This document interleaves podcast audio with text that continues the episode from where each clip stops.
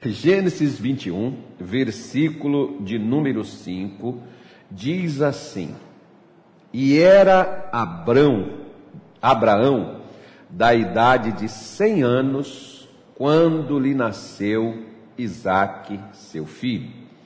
E disse Sara: Deus me tem feito riso.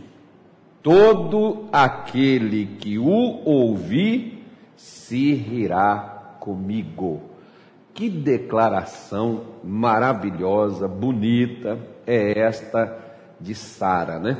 Quando ela que, por exemplo, vivia colecionando decepção. Imagine, por exemplo, quando as pessoas estão é, namorando, as pessoas já chegam e dizem assim: quando você vai casar? Como é que é? Sai de cima do muro, qual é? Aí você vai, não, fiquei noivo. Aí depois que está noivo, a pessoa já chega e diz: E aí, como é que é? Vocês não vão casar não? Não, já estou noivo. Agora você vai e casa. Depois que você casa, a pessoa diz assim: E aí, quando é que vai ter filho? Fica aquela pressão, né? Quando você vai ter um filho, eles dizem: Quando é que vai vir o outro? Tem que ter pelo menos um casal.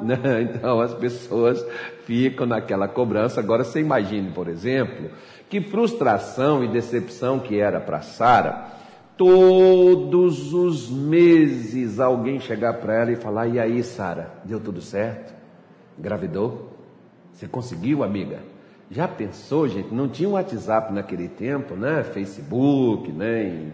Um meio de comunicação assim melhor como a gente tem hoje. Mas imagine a pressão, por exemplo, que essa mulher sofria no seu emocional de chegar né, todos os tempos, entrar anos e sair anos, e nunca só tinha ela decepção, frustração, lamento, fracasso, e talvez você seja uma pessoa, não por causa de um filho, não porque você não deu à luz a um filho, mas talvez você chora por causa do filho que você deu à luz e o que esse filho se tornou no dia de hoje ou filha. Ou talvez você chora por causa do seu casamento, sua esposa, seu marido. Talvez você chora por causa de um problema seu mesmo, próprio, particular, um problema seu. Enfim, tem tantas coisas que faz as pessoas perderem a alegria, às vezes até da vida, né? faz as pessoas perderem alegria com as coisas, porque tem gente, por exemplo, que eles não têm mais alegria com mais nada, não. Às vezes tem pessoas que elas são especialistas em querer frustrar a sua alegria. Às vezes você não pode nem compartilhar com elas um momento feliz que elas interpretam de uma forma errada né? que elas, elas, mas são pessoas que são frustradas, são decepcionadas, são pessoas que, que vivem tristes, pessoas que vivem de lamento, porque toda pessoa que vive triste, que vive se lamentando, é uma pessoa que vive colecionando fracasso. Quando ela vê os outros felizes, ela não admite isso. Às vezes, poxa, por que, que ele ou ela, por que, que eles têm e eu não? Por que, que Deus me privou disso? Por que, que Deus não me deu isso? Eu estou falando com você porque eu era uma pessoa assim, tão frustrado, que às vezes na igreja, quando alguém contava um testemunho, eu ficava resmungando dentro de mim, né? como lembrando aqui da minha mãe. Minha mãe, o que, que você está resmungando aí, menino? Então vamos lá no Google perguntar o que, que é resmungar, né? Vamos arranjar um dicionário aí de português. né? Resmungar é o mesmo que você ficar murmurando, falando entre os dentes, você ficar conversando com você mesmo, criticando ou falando mal de alguém dentro do seu coração. Então, a minha, né? então o que, que você está resmungando aí? Ficava ali dentro, poxa, por que, que essa pessoa, ela está aqui agora, eu já estou aqui há tanto tempo, ela chegou hoje, hoje já tem a benção, por que, que eu não? E eu ficava questionando Deus no meu coração, ao invés de me alegrar, poxa, que bom, essa pessoa chegou hoje, ela conseguiu, ela alcançou, eu tenho uma perspectiva, eu posso também, eu vou conseguir, vai dar certo para mim. Mas não, não era assim que eu olhava, porque toda pessoa frustrada, ela não se alegra com a sua alegria, né? Ela não se alegra. Imagine, por exemplo, a cara de Sara Não, vamos deixar o rosto de lado, vamos falar de cara, né? A cara de Sara quando Abraão chegou e disse assim: H está grávida. Quando Abraão chegou e disse assim: Olha aqui, Sara, o meu filho Ismael com H. Imagine, né? Que coisa, que frustração, que tristeza para essa mulher. Mas você viu que o único meio para a gente sorrir não é nem a gente ouvir os outros, porque veja bem, uma vez eu vi uma história de um palhaço, e você sabe que o próprio nome para nós, né? Palhaço é alguém engraçado. Mas no picadeiro, lá no circo, você nunca vê um palhaço triste, porque ali ele tem que chegar e ser o palhaço, ele tem que alegrar as pessoas que ali estão. E aí eu vi a história de um palhaço que por 30 anos alegrou as pessoas no picadeiro, lá no circo. Mas era na sua vida particular uma pessoa triste que não tinha motivo para sorrir. Era alegria para os outros e tristezas para si mesmo. Você já viu, por exemplo, comediantes, esses comediantes de rádio, televisão, quantos deles chegam ali e vende aquela alegria do rosto, aquela alegria de palavras, mas lá dentro dos seus corações são pessoas tristes. São pessoas frustradas, decepcionadas, e você vê, por exemplo, que muitos, né, muitos de nós, talvez ainda estamos desta maneira. Você é um crente, você frequenta a igreja, você é uma pessoa esforçada, dedicada, lutadora, batalhadora, mas você não ri. Não ri por quê? Porque você não se realiza.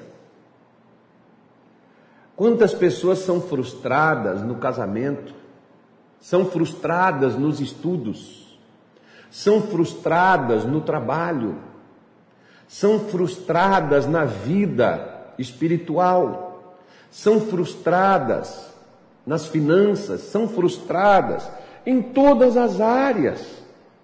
E Sara está aqui dando para a gente a receita para acabar com todo tipo de frustração, de decepção, desapontamento, de, de, de tristeza e todo tipo de, de coisas, porque é, é, diz aqui, por exemplo, que Abraão, da idade de 100 anos, quando Isaac nasceu, e Sara pega e diz: Deus me tem feito sorrir, Deus tem me feito rir que a, a, quando a gente pega assim, né, é, é, às vezes alguns têm assim uma noção, claro que Deus não é um palhaço para nos divertir, né? não entenda desta forma, mas Deus é o que Ele é, Ele não muda, Ele diz eu sou o Senhor e não mudo.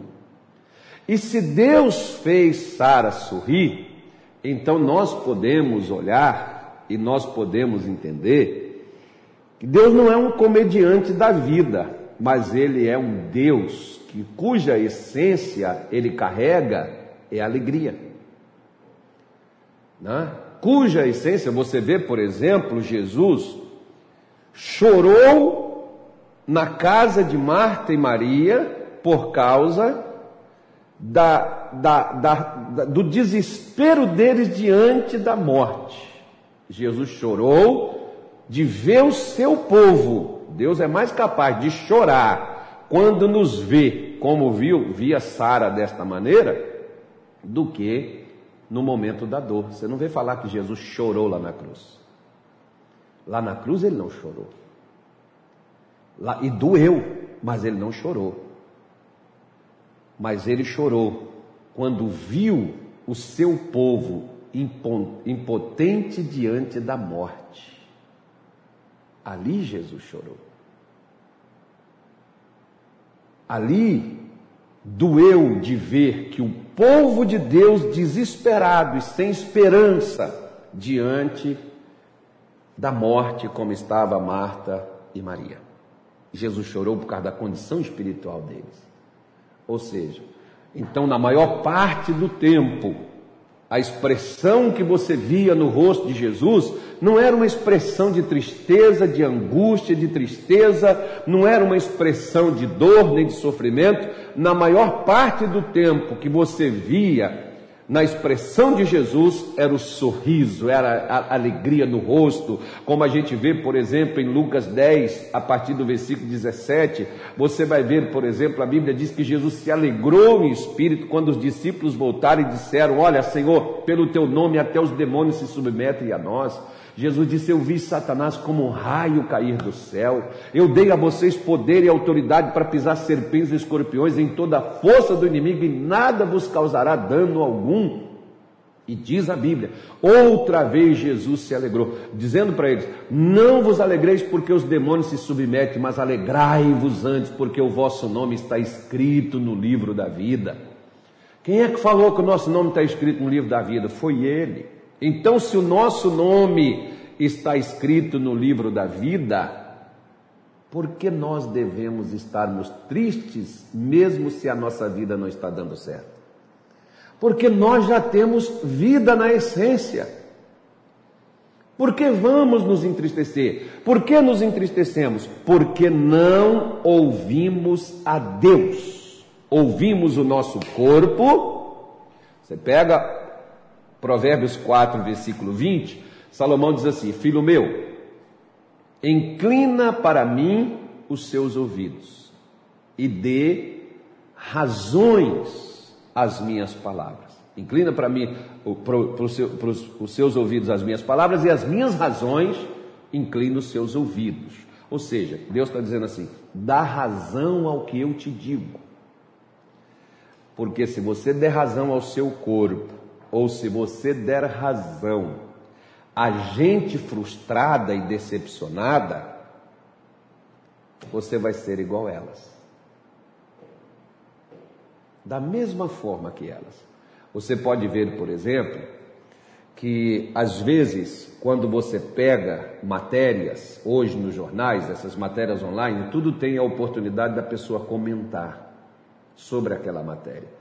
Você já viu como as pessoas gostam de comentar até uma foto, um vídeo que você põe na internet e elas gostam de comentar e se é uma coisa alegre da sua vida, elas não gostam de alegrar-se com você. Elas querem fazer algo para jogar você para baixo, para que você desça no nível que elas estão, frustradas e decepcionadas porque a vida delas é uma desgraça. Não dá ouvidos a isso.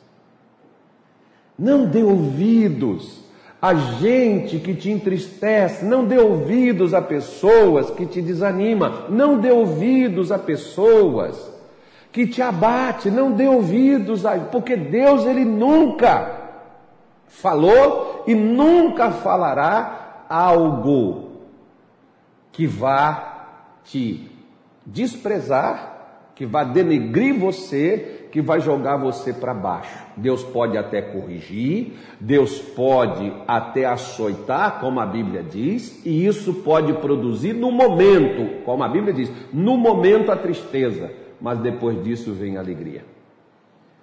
Jesus disse uma vez para os seus discípulos: Vocês irão ficar tristes, mas depois vocês terão uma alegria que ninguém poderá tirar ela de dentro de vocês. Está na sua Bíblia em João 16.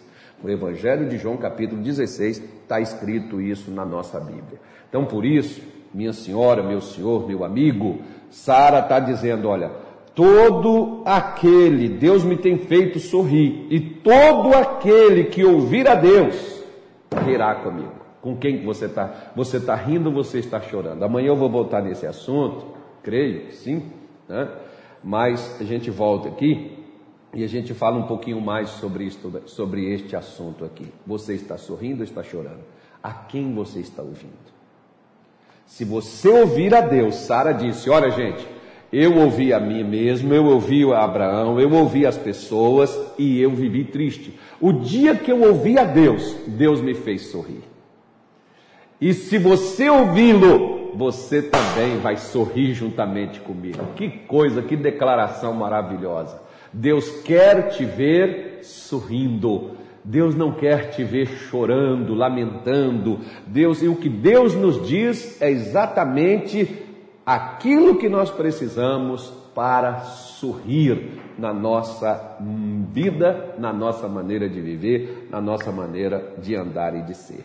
Então tenha cuidado com pessoas negativas, tenha cuidado com gente que falam coisas que te entristecem, não dá ouvidos a isso. Você vai ouvir, mas quem você vai dar ouvidos?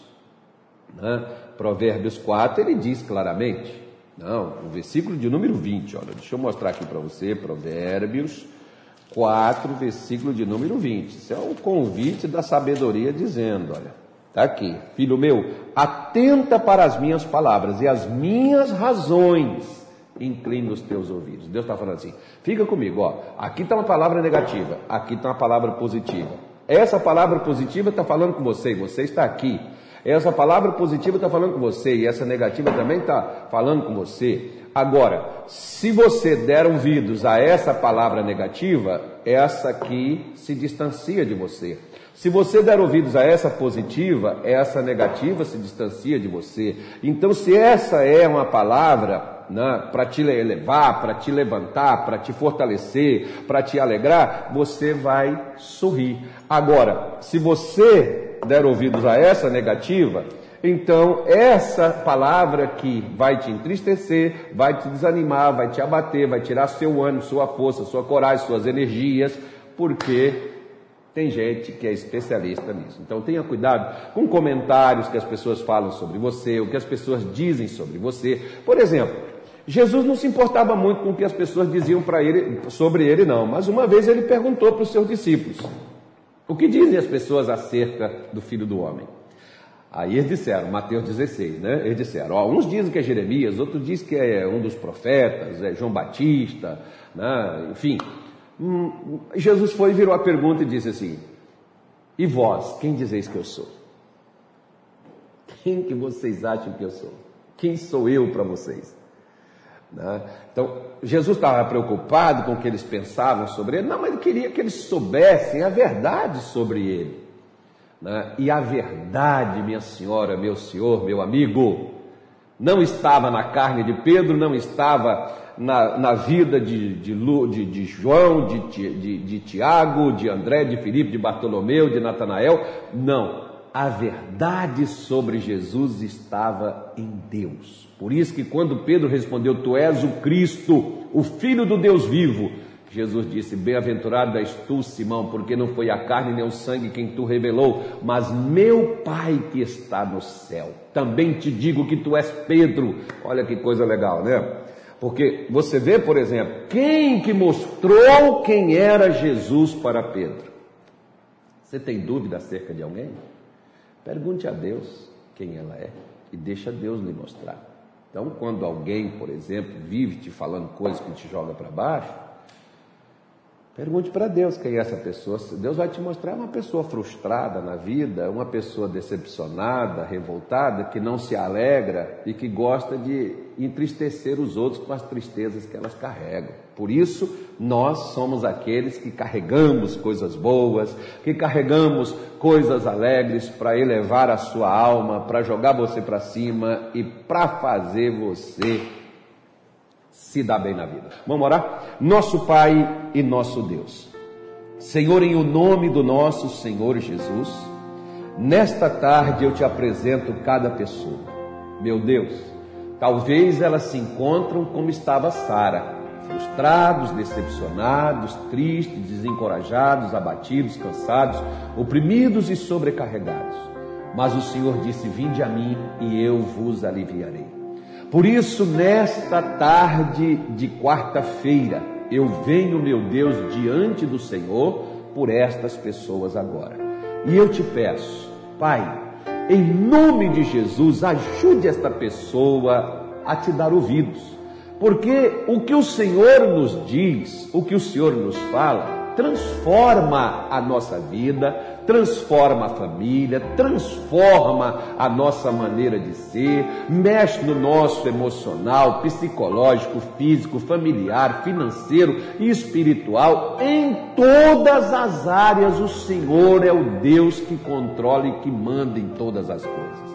Por isso, manifeste o teu poder, quebra e frustra, meu Deus, todos os planos do diabo Retira, Senhor, afasta essa doença que é a causa da tristeza, essa dor, essa frustração, essa derrota, esse desemprego, essa amarração. Meu Deus, tudo que esta pessoa tem se entristecido e frustrado, que o Senhor, nesta tarde de hoje, coloque a sua mão contra todo este mal e afaste da vida desta mulher, da vida deste homem, no nome do Senhor Jesus. Pai, coloque a sua bênção. Ajude, meu Deus, esta pessoa, que ela possa, meu Deus, superar, vencer, e se ela te ouvir, ela também vai sorrir, como Sara sorriu, como nós também para a tua glória, temos sorrido e continuaremos a sorrir, porque o Senhor é bom e o que o Senhor nos faz é justamente para realizar-nos no nome de Jesus. Amém e graças a Deus.